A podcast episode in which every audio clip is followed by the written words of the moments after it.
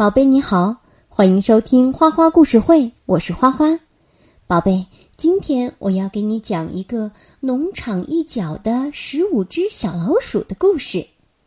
它们住在仓库里，很温暖，但是却来了一只猫。接下来他们会发生什么事儿呢？听了故事你就知道了。准备好了吗？故事要开始啦！农场一角的小仓库里住着十五只老鼠。虽然窗外下着大雪，可仓库里却温暖舒适，每个袋子都装满了食物。有一天，老鼠外出回来，发现仓库里乱七八糟。一只老鼠突然叫了起来：“看这里，有一张奇怪的字条。这张字条上写着。”胆小鬼，你们好呀！我是农场主的猫，喵。今天这个就算是我的自我介绍了。下次见面时，我会饱餐一顿。你们明白了吗？看了这个字条，老鼠们仰天长叹。嗯，这可怎么办？这可怎么办呢？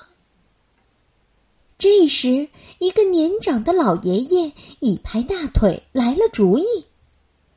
对了，听说以前我爷爷在猫脖子上挂了个什么东西，他就没辙了。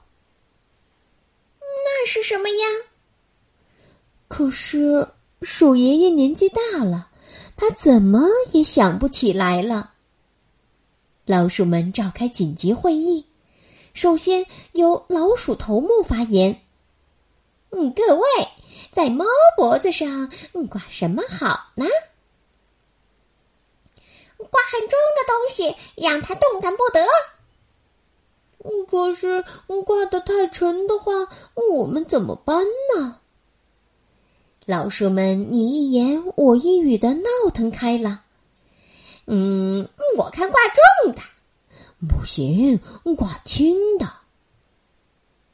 老鼠头目想了一个好办法，让他们不再争吵，继续开会。老鼠头目说：“我们来站队，同意挂重东西的站在锁头这边，同意挂轻东西的。”站在羽毛这边。十五只老鼠迅速分成两队。嗯，我看看，羽毛这队比较长，所以我们决定挂轻的东西。那么轻的东西中，应该选什么挂上去呢？老鼠们又展开了热烈的讨论。挂有味道的，因为我们嗅觉灵敏。哦，挂闪闪发光的，漆黑的夜晚也能看得见。嗯，有声音的也不错呀。要是猫走到附近，马上就可以知道。老鼠们讨论不出结果，老鼠头目实在看不下去，就搬出了果仁儿。他说：“把果仁儿放在你们选择的物品前面。”接着。十五只老鼠蜂拥而上，摆好了果仁儿。这边的果仁儿最多，所以挂有声响的东西。接下来，老鼠们又要决定要挂哪一种能发出声响的物品了。嗯，挂非常吵闹的闹钟怎么样？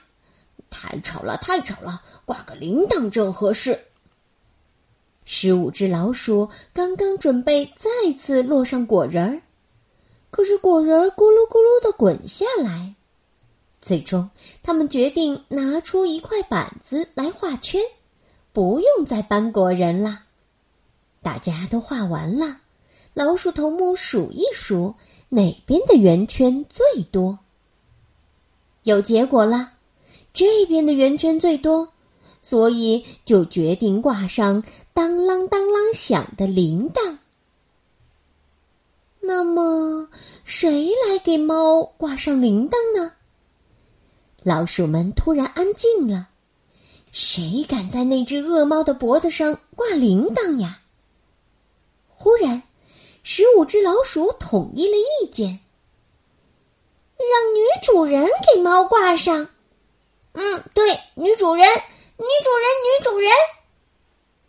好的，那我们接下来来决定什么时候把铃铛放进去。